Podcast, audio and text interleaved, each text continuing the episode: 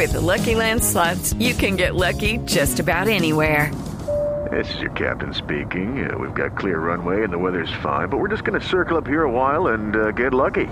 No, no, nothing like that. It's just these cash prizes add up quick. So I suggest you sit back, keep your tray table upright, and start getting lucky.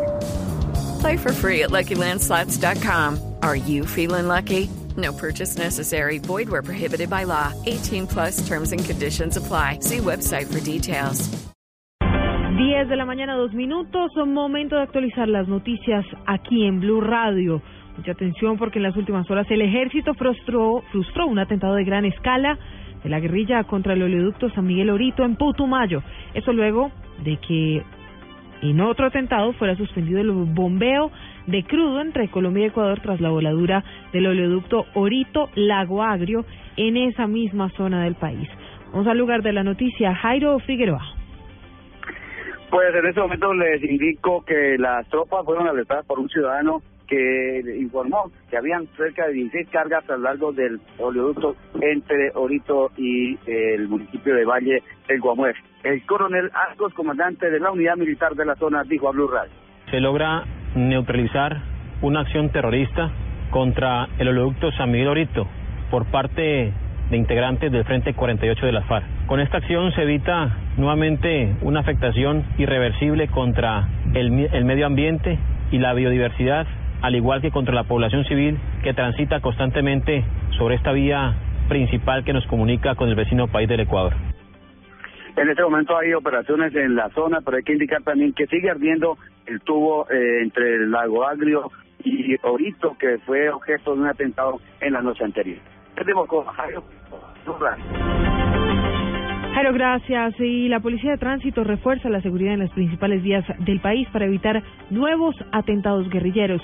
Las alarmas están encendidas. Simón Salazar.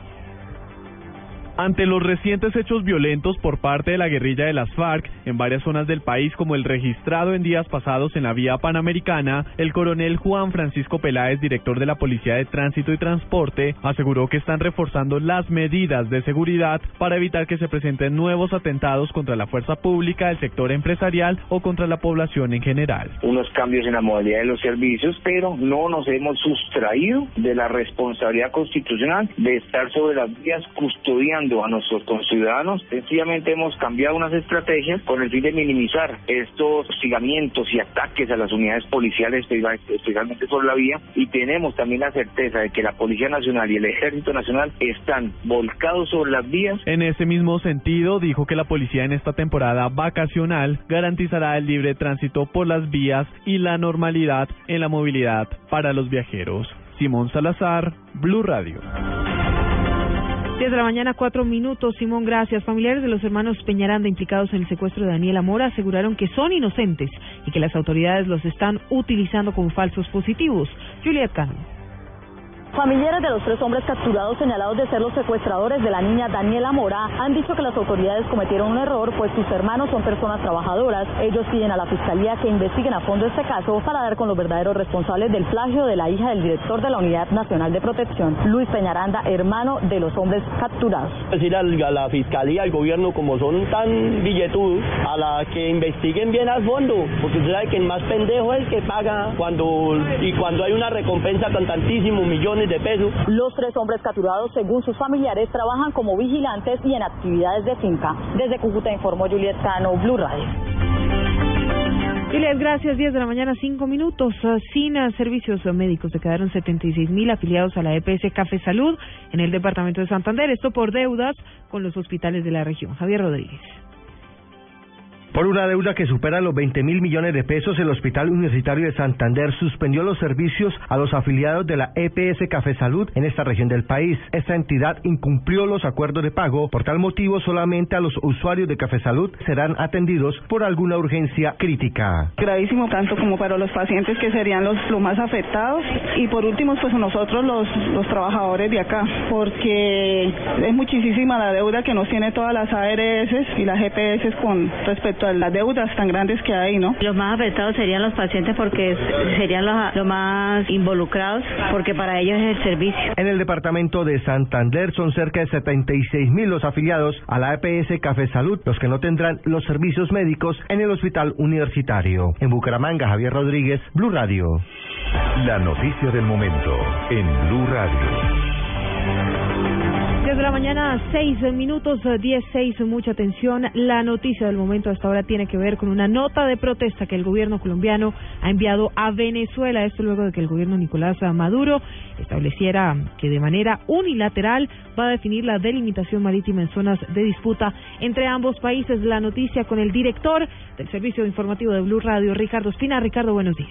Silvia, buenos días. Atención, efectivamente, 17 minutos. Blue Radio puede confirmar que hace algunas horas la Cancillería colombiana en el Palacio de San Carlos le ha entregado directamente en su mano al embajador de Venezuela en Colombia, Iván Rincón Urdaneta, una nota de protesta. Colombia expresa su gran preocupación frente al decreto que fue expedido hace tan solo dos semanas, exactamente el decreto 1787 del 26 de mayo, eh, expedido por el gobierno venezolano, que define prácticamente, de hecho, los eh, límites entre Colombia y Venezuela, además de Venezuela con Guyana, de manera unilateral. Es una zona marítima muy compleja la que está en disputa en ese momento y que dio incluso origen a la crisis de las fragatas durante el gobierno de Virgilio Barco Vargas por allá en 1988.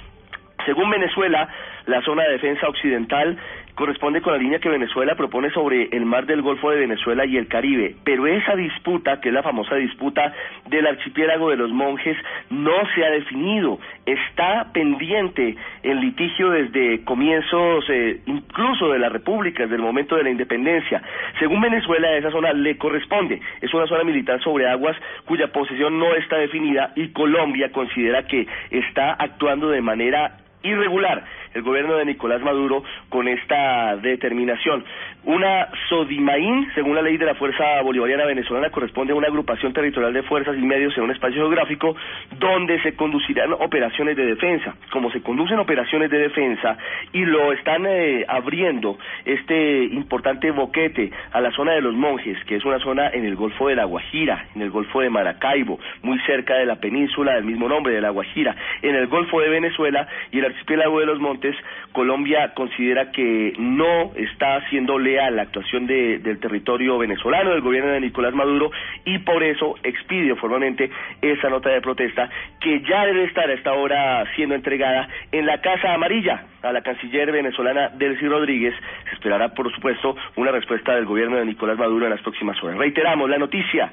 Colombia emite nota de protesta a Venezuela por la expedición del decreto 1787 del pasado 26 de mayo, que considera prácticamente como territorio venezolano una zona marítima amplia, disputada entre ambos países y que no se ha definido entre las penínsulas de La Guajira en Colombia, de Paraguaná en Venezuela y también el Golfo de Venezuela. 19 minutos, Ricardo Espina, Blue Radio. Blue Radio, la radio de... 10 de la mañana, 9 minutos, ya son las 10, 9. Momento de hacer contacto con Santiago de Chile. Recuerden que la Copa América se vive en Blue Radio, pues Uruguay y Paraguay abren a las 2 de la tarde la última fecha del grupo B de este encuentro de fútbol. El equipo uruguayo dirigido por Oscar Washington Tavares no podrá contar con su capitán y referente de defensa Diego Godín. Fabio Poveda con todos los detalles. Hola, buenos días. Uruguay y Paraguay jugarán un partidazo desde las 2 de la tarde. Ambos equipos buscarán la clasificación. Maxi Pereira habló sobre la ausencia de su gran capitán Diego Godín. Diego es un jugador muy importante para nosotros, ya lo ha demostrado que para el equipo aporta mucho. Bueno, es el capitán ¿no? del equipo, pero, pero bueno, como decía el maestro, eh, los jugadores que están dan mucha garantía, ya lo han demostrado y nosotros como, como grupo, como compañeros, le vamos a dar todo, todo el apoyo al jugador que, le toque entrar en, el lugar de Diego, así que, que bueno, tiene la, la mayor confianza de todo, ¿no? Paraguay con cuatro puntos y Uruguay con tres saldrán a ganar para conseguir la clasificación. Desde Santiago de Chile en la Copa América de Fútbol, Fabio Poveda Ruiz, Blue Radio. 10 de la mañana, 11 minutos, 10, 11, por supuesto, la transmisión. Ustedes podrán vivirla, escucharla a través de Blue Radio a las 2 de la tarde. Son las 10 de la mañana, 11, 10, 11. Más información en blueradio.com. Ya llega Autos y Motos. La Copa América.